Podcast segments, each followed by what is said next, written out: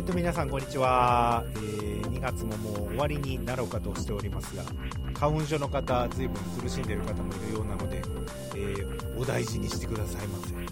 私違うみたいなのでなんとかやれていますよ。目が痒かったりするとねちょっと大変ですから、えー気をつけてください、えー我々はそんな中3月4日土曜日、えー夜ですね。19時からですけれどもライブをやります。今回のイベントは、えー俗に言われる闇ライブメンヘラライブと言われるような、えーちょっと心にですね何か闇を抱えた人たちを集めそしてそんな音楽が好きな人を集めやってみようというそんなライブを3月4日土曜日高田の馬場ライブカフェモノさんでやっていますのでねぜひよかったら遊びに来ていただけたらと思います。今日はそんなのに関係なくちょっと不思議な世界をあの方と共にやってみようかと思ってます。お楽しみに。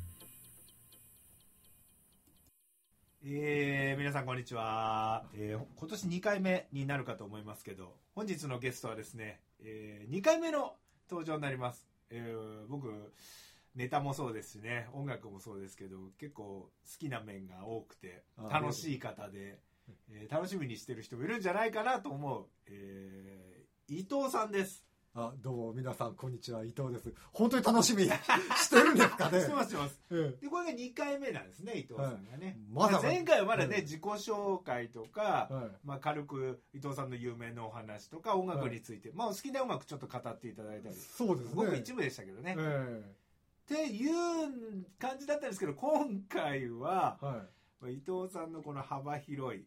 知識趣味の中でもはいちょっと伺った時にそれ面白いなっていうのがあったんで、はい。あその話してもらおうかなという2回目にしたいと思うんですけど、えじゃあテーマをぜひ伊藤さんの方から。あそうですか。はい。いやあの私この間先生からね一応なんかし趣味とかどういうもんなんですかっつったら、はいはい。私がとってもあのそのムーの世界っていうんですかね。あのスピリチュアルな世界がもうとても大好きだって話したらなんかいい。これムー知らない人もいるんで言ってもらっていいですか？いやだからああいうなんか UFO とか未確認 UFO ね。えあとはい。UMA ってあの未確認生物的なものとか、はいはい。まあ私はあんまり好きではないですけど心霊現象。心霊現象。現象とかですね、うんまああとはそういうあの宇宙的な世界宇宙、はい。ええ。だから大体そういう風なのが、まあ、スピリチュアルだ精神世界ですよね。そうですよね、ええ。謎めいた世界であり精神世界であり、で割とそういうのがねお詳しくてさっきムーって言ったのはあれ雑誌があるんですよね。そうですね。僕はちっちゃい頃からありましたけど、ええ。あの要するにその学研で、ムーっていうのがずーっと私がもうガキの頃から、ええ。あ何年まだありますよいねやあれまだいまだにやってますよ。この間そういえばムーの編集長なんかで出てましたもん。ってことはまだやってんだと思って。そうですね。で結局あれって学校の教科書じゃ習わないじゃないですか。いや絶対文部省が止めるようなあえれですよえそうですね。であの何がいいかっていうとあの目に見えない世界なのではい。要するにえー立証できるものじゃないじゃないですか。すよね。だからあるかもしんないしないかもしんないしそのなんか曖昧なところが私大好きなんですよ。はいはいはい。例えば数学だったら必ず答え決まってるし、それはそれで魅力的かもしれないけども、なんかこういうふうに型にはめられるってことが私は性格的に嫌いなので、いいですね、ええ。だからあるかもしれないないかもしれないっていうところにそのなんか男の、まあ、小学生ですけどね、はいはい。男のロマンをずっと感じ続けてきて、ええええ。ただ自分の中ですごく大事にしてるのはあのそういうスピリチュアルな世界にはまっちゃう人ってはい。その枠から逆に抜け出せなくなっちゃう人がいる。る UFO は絶対あるんだとか。ええ。でそういうふうになっちゃうと結局すごく偏りが出ちゃうんですよ、そうですよね。ええ。だから私は常にどんなものでも話半分にしてるんです半分信じて。でもそっかすごい興味があってもええ。本当にそこに浸水するっていうよりもどっか余白を持って。そうです。でそうしないとそこから抜けだ逆に固まって抜け出せなくなるんですよ、ええ。だからこそ面白いんだと思うんですけどそうですね。だからあの X ファイルって、はいはいはい。えードラマがあったんですけど、だからあれって結局何でしたっけね？あのー名前忘れちゃいましたけど、ええ。片方が科学の世界を徹底的に、スカはい。スカリーだったっけな、はいはいはい。えースカリーが科学の世界のところからかたくなに信じて、はい。あとはもう一人彼男誰でしそうたっけ？そうなんでもうもうモルガンじゃモルモーガンかモルガンって言いましたよね、そっちはもうスピリチュアルな世界に傾倒しててだからその2人のうまい具合のバランスでこう二人が交流して、ねすごい人気でね。そうですね。だいぶ続きましたよねあれも、ええ。だからああいうなんか両方の面で考えるってところが私あれは面白かったんですよ、あれがずっと片方だけだったらもしかしたらあのドラマの深みは出なかったんじゃない？そうですよね、ええ。もう両方とも同じ方向性でっていうとね、えちょっと違うあれになっちゃうかもしれない、え。ですごく面白いなと思ったのは最近科学科学の世界っていうのが、はいすごいなんか行き詰まりを感じているらしいんですよ、へええ。だ結局それは何かっていうとその目に見えない世界をないがしろにしてきたまあ。からもうだ上がもう止まってんですよね、はい。それ以上。だからあの普通の科学者たちがそういう目に見えない世界を紳士的にもっと考えてみようじゃないかっていう人がたくさん出てきてる、だからああいうその心霊現象みたいのもちゃんと考えてみようよと。科学的な目で、ええ。だそういう世界に今なってきてるんですね、面白いですね。そうですね。今日特にテーマはだってこれも広い世界じゃないですか。そうですね。伊藤さんの本本日まあこれ第1回としてもいいぐらいですけどえどこへ今えいや日その分野の中でも、一応まあここってあのボイまあストレー音楽とね音楽と関連なんで、だから一応、まあ、先生は別に限定しなくていいって言ったけど、ええ。私は一応音だけを限定して音の中そののスピリチュアルな世界だけを。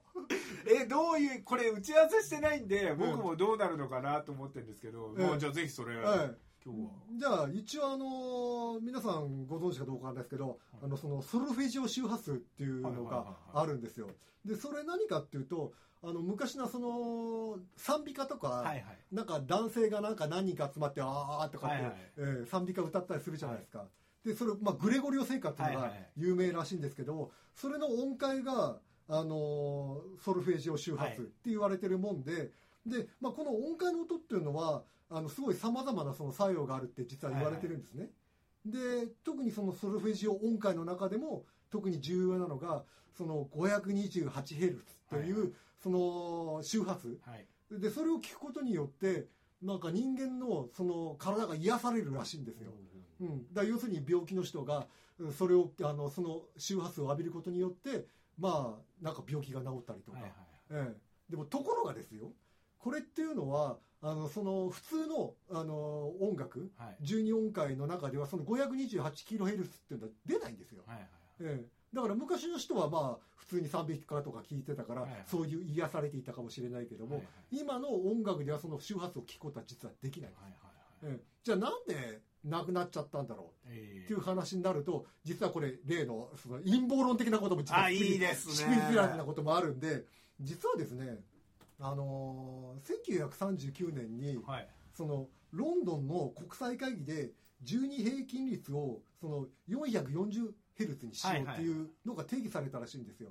で私はちょっとあんまり音楽的な知識はないんで、ただ例えばオーケストラではい。調律するときにはい。A つまり、ね要ラの音ですね。ラの音で合わせるって言うじゃないですか。オーボエなんかで出してっていうのが一般的なんですね、ええ。はい。でこれこのラの音は実はあの440そうなんですね。で定義されてるらしいんです、で。です。でも実はその440にしちゃうとはい。あのソルフェジオの音階使われなくなっちゃうんですよ、えで例のその 528Hz っていうのは普通の音楽では出ない、そうなんですね。440を基準に考えてるとそこからもうこう規定の数値を上げていくことで下取ったり上取ったりになるんで、はい。でもピアノの調律440でやらない人いるんですよね。だから、えそれもね実は絡んでくる。い。いやいいんですいいんです。そういうふうに振ってくれるとね。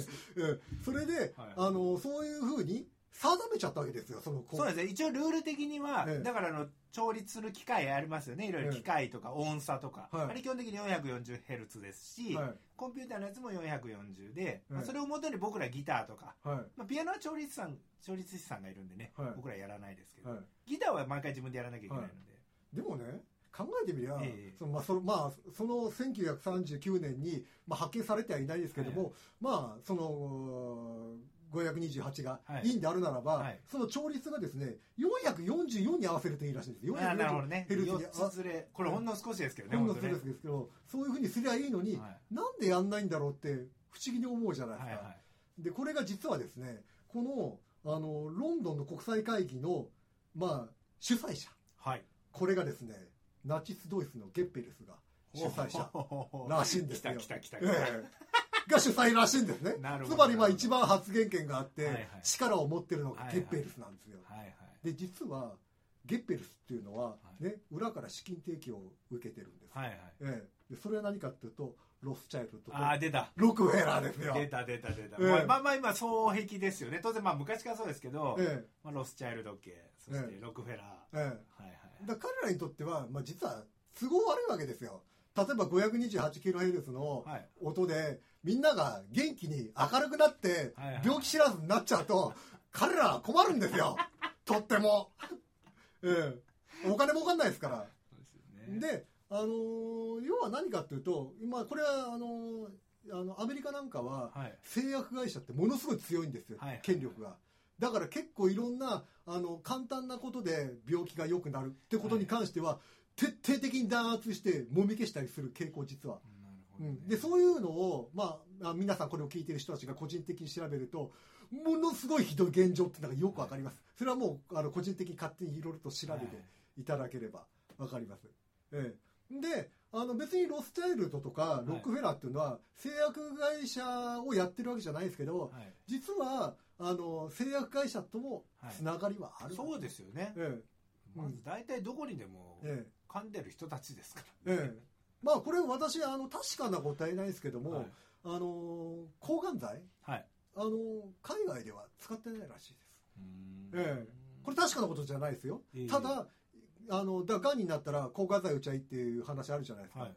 実は抗がん剤って良くないらしいんですよ、ええ、だからあの良くないから打たない国もこれあるのは確かです。なるほどね。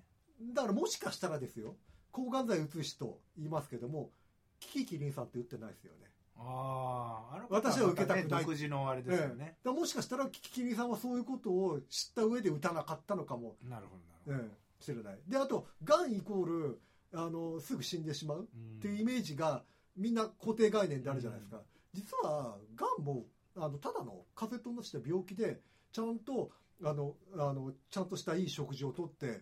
まあ安あのまあ、安らかな穏やかな生活してれば、実は自然と治癒力で治ってしまう、基本的には人間ね。人間。治す力を持っていて、えでもそれが例えばストレスだとかね。え、そうそう忙しさ、ええ。睡眠不足、まあ、いろんなことが関係で、えより乱れてっちゃって、えなんていうか現代人ですよね。で結構、まあ、先ほどの陰謀じゃないですけど、あのこの国全体世界全体がなんかあらぬ嫌な方向にはい。向けられてるんじゃないかと。でみんなが病気になると薬売れますから。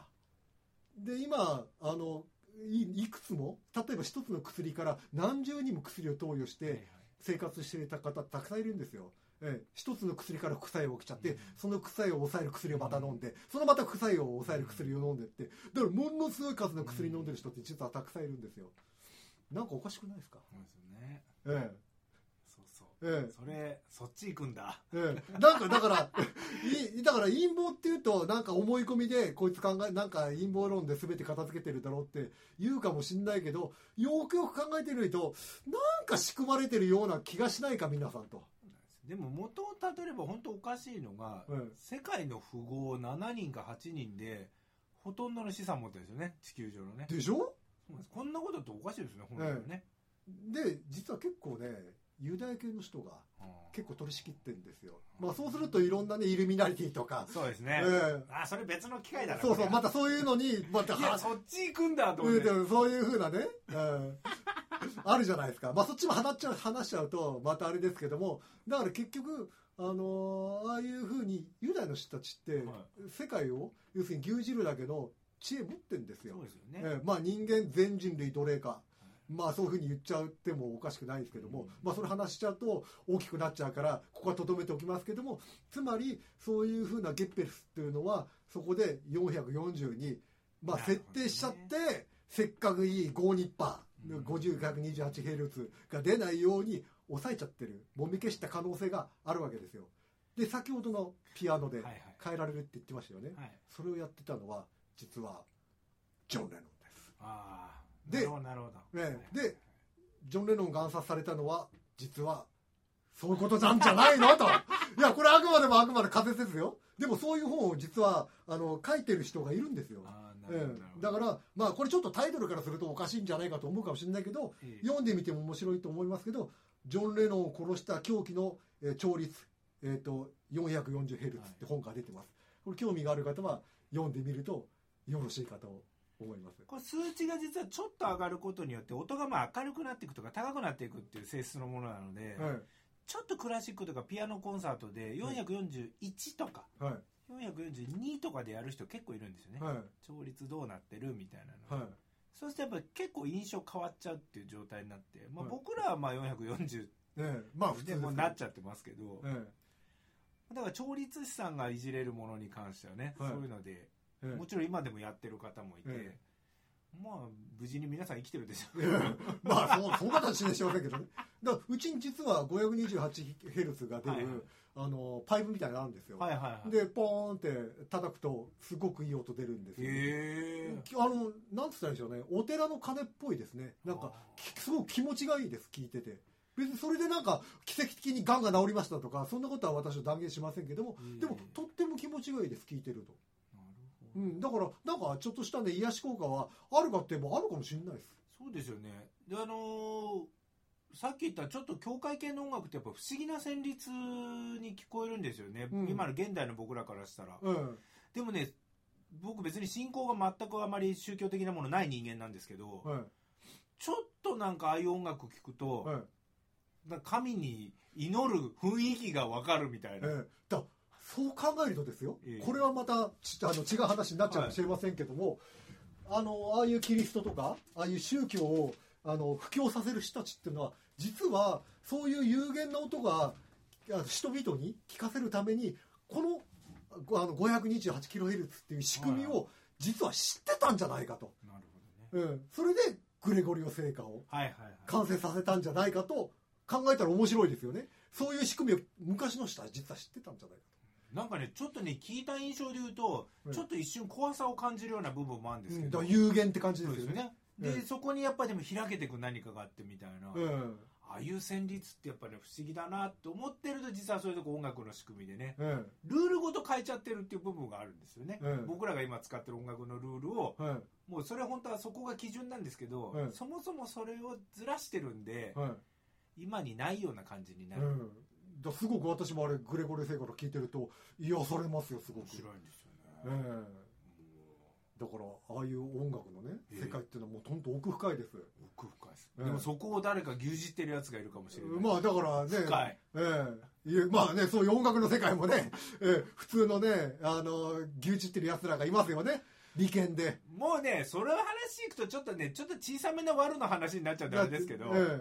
まあ今なんか特にほらね、ええ。あのちょっと今音楽事務所系がいろいろ揉めてたりね。ええ。これちょうど2017年の今2月ですけどいまあいろいろ事務所問題があったりとかね、ええ。これはもうちっちゃい話ですからえもうちょっとしたその権力争い巻き込まれてるだけなので、えまあ今お話しした世界的な、あれですから。だまあ非常にあの金欲しさにいろんなものを牛耳ってる人たちがいるっていうのはまあ間違いないでしょ間違いないですよね。間違いないでしょ別に音楽一つではなくて。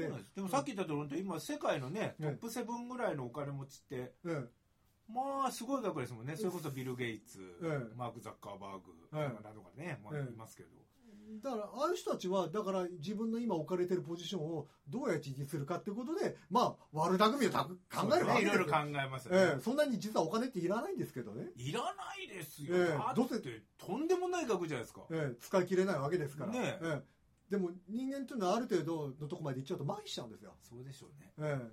そうでしょうだから怖いんですよ、ええ。そうか、ええ。そっちに広がっていってええまあもちろんもう今戻しますよ。また音もし楽の話もしもしもしもしで実はこれ、はい。有名なところで有名な話なんですけど、はい。えー谷村新司さん。はいはいはい。あの方実はスピリチュアルなことがすとっても好きなんですね、え。で実は谷村新司の、えーと「不思議すぎる話」って本出してるんですよ。えはいはいはででやっぱりスピリチュアルなことを今はい。話しますけども、あのこれはうんこれ知ってるかな？あの「スバルって曲もちろん有名ですよね、私もあれ大好きなんですけども、はいはいあれはですねこれ嘘じゃないですからね、いはい。谷村新司さんはあのプレアデス星団。はいはい。プレアデス星人じゃないですよ、はいはい。プレアデス星団からの啓示をつけて啓示を受けてはい。作ったのは実はスバルなんです、へえええ面白いなあのおっさん。ええ、いやそれであのなんか初めなんかな何かの時にポーっとしてたら「うん。あのさらばスバルよ」っていう歌詞が思い浮かんだらしいんですよ。ほうほうそこから入ってるんですね。うん、でなんだろうこれって思ってなんとなくそこから作詞したのがスバルなんですよ。へええまあそれって本当に実際に科学的に分析したらねどっかで入ってた情報が残っててとかあるかもしれないですけど、ええ谷村さん的にはそう思ったんですね。え、ええまああれ実は偽作ともあの盗作とも言われてるんですよ、あね。そうなんですか？ね石川啄木のなんかの歌詞あのああなんか実際にはええちょっと似てるもんが、似てるもんがある。確かそうだと思うんですけども。でとりあえずでそのプレイヤーズ聖団から啓示を受けたのは別にそれ一本じゃないんですよ。か彼は何回かプレイヤーズ聖団からそういう啓示を受けていろんな活動を実は行っただから一時活動休止したのは実はそれそのためでもあるんですよ。で谷村さん自身は個人的にいろんな仮説を立てて研究してるんですけども、はいはい。すごくその中で私も面白いなと思ったのは、ええ。まあこれ全部音楽に関する話です、あの女性のはい。女っていう言葉ありますよね、はい。なんで女なの？谷村さん的仮仮説としてはうはい。女とは音つまり音楽の音はい。の名前、はい。うん、だから人はお母さんのお腹から生まれて最初に音で世界を教えてくれる名前が女、だから音の名うん、で、あのーそのあの女のお腹から生まれてくる男の子は音の子。男なるほどなるほど。うんこれ谷村さん的にはこれが正しいんじゃないかと仮説を立てへえ。なんかまあもちろんいろんな説あるんでしょうけどね、うん谷村さん音楽家ですから、うん。なんかその話聞くとおおって感じしません？なんか、いやまあ言われてみたら確かにね、うん、でさらにええ。これもすごいなと思ったのは音という漢字を考えてください、はいはい。立つに火、はいはい。うん、だ火の上に立って音なんですよ。はいはいはい。なんで音って火の上に立つ？普通は響きとかの漢字を入れてもいいはずじゃないですか、ええ、でこれもこれもあくまでも仮説なんですけど、え火っていうのは太陽です、で立つという字は立ち上がる。はい。つまりあの生まれてくるという意味、はいはい。ええつまり、まあ、あの太陽が生まれてくる字が音の意味。でよく古代文明って、はいはいはい。太陽を神として崇めたりする文明じゃないですか。はいだから太陽神っていうのはものすごく大事なものなんですよ、ただつまりあの太陽が全ての始まり、はい。うん、だからつまり音火に立つ、はい。音こそが重要な役割を果たしている。だつまり音っていうのは昔から太陽と同じぐらい重要なポジションにある。だから昔の人はそれを知っていた。だから感じて音と書く。へえうん。やっぱり音楽家の人はそこまで言ってほしいですよね、ええ。ええ。でもなんかそういう漢字の成り立ちとか考えると確かになんかまあもともとね象形文字みたいなのの変化でっていうところから来てるでしょうから、ええ。やっぱ意味があるんですよね、ええ。で現代に残ってるってことはそれがやっぱり納得してみんな使ってるわけでしょうから、ええだから、まあ、一応これは話がそれちゃうかもしれないけど、ええあのお笑い芸人のあの命のゴルゴ松本さんがやってますよね。漢字の成り立ち、はもうあの方すごいいろいろ勉強してますけすどごいですよね。だからそれをいろいろとしあの話すと長くなっちゃうから今日やめちゃいますけど、だから漢字の成り立ちってすごく不思議なことがなんでこの漢字なんだろう？そうなんです、言葉のことってなん言葉の葉はなぜ葉なんだろう？うん、これは知ってますけど、はい。僕らってそのもう当たり前に使っちゃってんで考えないんですよね、ええそうやって教わっちゃいますし、えだから谷村さんの音楽教育ってそういうところがええ面白いんですよね。これたまに谷村さん音楽教室まあもともとあの人は北京大学のあのいはいわゆる先生やってた時期があってそれはいこういう音楽の話してるんですよね、はい理論を教えてるっていうよりも、えどうやって曲作ったらいいかでそのためには何が必要かっていうのを教えてる人で、ええそんなえうんちょっとやっぱ面白いですよね。面白いですよね。感じでいくと今ゴルゴさんがねそれをやってて、それに、ええ。あの方は別に音の世界ではないですけど漢字と一体何なんだっていうのを調べていったらなんかあまりにも奥深い世界なんで感動してそれをあのね少年院そうそう今そのいわゆる刑務所とかですよね。うん、それだけ言葉って素晴らしいもんなんだよと感じて、うん、だそういうことを話してるんですけどね、うん、だそれを話しちゃうとまた時間経っちょっと別の方行っちゃいますね。いっちゃいますのでだからあの最終的に私の趣趣味の武術の世界と最後つなぎ合わせますけどどういうことかっていうとはい、あの渦巻きはい、と音っていうのは大事なすごく関係があるんですよ。ほうほうこれもこれも谷村さんが実は提唱していることなんですけども、え例えばトーン記号えはい。はなぜ渦が巻いてあるのか、はいはいはい。うん、で銀河も太陽系も台風も渦巻きも自然のものは渦を巻いてるエネルギー。はいはい全部渦巻いてますよね、はいはい。うん、で超古代の土器の表面というのは自然のものに渦を巻いてるものとか結構多いんですよ。そういうエネルギーを表す、うん、で、えー、と私たちっていうのは自然の渦巻きのエネルギーを体中の中でキャッチしてると。はいはい。で一番上にあるのがつむじ、はあ出た出た。うん、で下に下がると耳の中に花粉管という渦巻きがありはいますだから中学高校の生物では、まあ、渦巻き管と呼ばれてますよね、はいはい。で手の先には指紋というはいはいはいえ渦巻きがあります。へそにも実は渦があるんです。ああはいはいで赤ちゃんが出てくる時も渦を巻きながらはいはいはい。出てきます。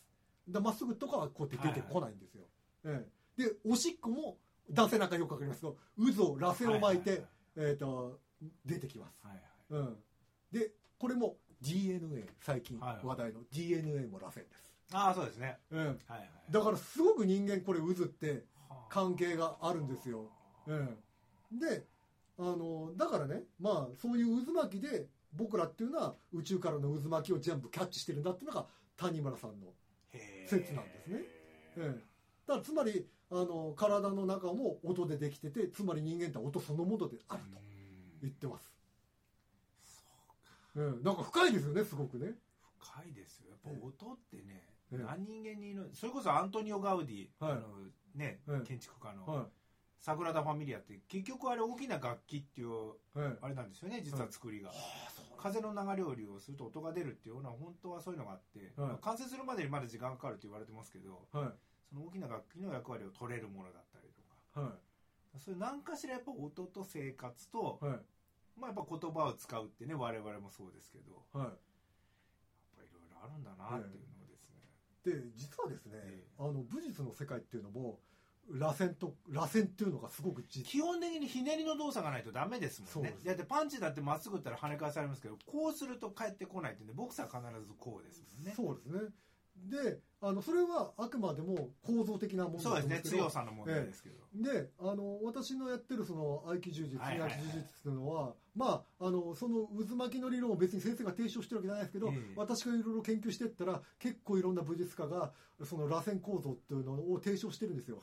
それ何かっていうと人間というのはですねあのふあの日本足立ってますよね、はいはい。で実はこの日本足っていうのは実に不安定な立ち方してるんですよ人間って。そうですよね。だって普通四つ足の方があれでえ四つ足のやつが多いですもんね、うん、だ結構そのさっき言ってたその電車で揺れるそうそうはいはい崩したりしますよね。で非常に不安定の中ではい。立ってるわけですよ。えであと一方向の圧力には結構強いわけですよ、はいはい。例えば押しますよっつって押したら耐えられるけど、えはいはい。実は螺旋を描くように力を加えると人間って崩れちゃうんですよ簡単に、へええいや合気道ってでもそういう動き多いですもんね。かわしにしてもこう回回転ですね。ねやられるとええ。コロっていっちゃうやつそうですよねだからね、ええ。でも、あのーそこにプラス結局合気道って結構あの筋骨隆々の人がいて力でねじ伏せてしまうところがあるんですよ。力でまあ回転させちゃうっていう、でも実は違うんですよ。そうですよね。ええ。あの力の使わない方向っていうのがあってそういうまああくまでもこれは力学なんですけど、はいはい。そういう力学プラス気を使うんですよ。そうすると人間ってただ軽く触れただけで崩れてしまうっていう実は理論が実は武術の中であるんですね。だってそもそも関節って曲がらない方にやられたら誰でもこうなりますもんね、ええ。そのまま耐えてたら、まあ、折れちゃってもっとえらいことになっちゃうから結局逆らえないですもんね。え合気道はそこですもんね、ええ。えだからあれって僕が知ってる一般的なひねるとだから痛い痛いってこうやってなっちゃいますけどでもプロレスラーにじゃかけたらかかるかっていうとかかんないわけですよ。力があそうですね。圧倒的なその筋力差っていうのはえやっぱり防げちゃう場合もあるんえです、そうですところが体を緩めてなおかつ人間が立ち行かない方向に力をかけると体レスラーでも体が崩れちゃうんですよ、ね、そこはもうやっぱりそれを習得してる人しかそう無理ですよね。そうなんです。だからとても難しいんですよ、ええ。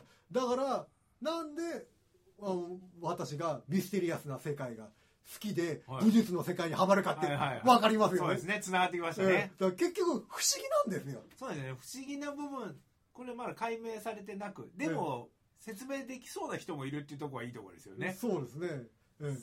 ええだからさまざまなねそういうふうなまだあのき合気の木の部分っていうのもまだ謎が。そう気は全然僕らなんか分かんないですもん。うん、であるのかないこともないことそうそう分かんないいじゃないです。分かだからちゃんと今科学者たちがああいうのをねあの真面目に研究したらすごく私は面白いジャンルだと思うんそうですね。本当に真剣にやってもらいたいですよね。そうですね。あるのかないのか。そうそうそううんそう。なん。だ私もあるのかないのかっていう2つの天秤をかけながらまあ、もうあのモルダーとスカリじゃないですけど、はい。はいそういう脳内で今処理しながらその武術をやってるんですけどでもそういうふうにやると科学的な視点からも武術が見られてスピリチュアルな世界からも世界、うんと、武術が見られるんですよ両方掛け合わせるとすごく楽しいんですよこれが。ね。うん。うん。うん。面白い。うん。だからそれでやってるんですよ。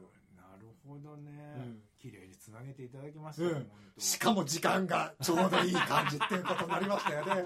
うん、ちょうど私のこの、なるほどね。うん。わかりとの経い験やでもね僕ね本当はもっとさらに期待してるのはまあ次回でいいですけどはい。やっぱり UFO ユーモユーマうんユーマとかね、奥深いですよね。そっち？いや、でも音一つとってもこれぐらいあるってことなんですよ。まああの我々のこのことを考えていただいて伊藤さん自ら今日はですねうん、時間内に済むようにはい。やっていただきましたけど、うん。あの本来はですね、うん怪しい世界怪しい世界 そうですね。またか前向きなし。次回もやらないとダメですねこれね ままあ、あの、反響があったらね、またちょっと。反響なんかなくてもやるんですよ俺の趣味のあ話あ、そうですか。わかりました。次回はなので、えーと UFO ユーマはい。まあ、そこらあたり。本当にちょっとそのなんて言うんでしょう、うん小学生でも喜びそうな、そうですね。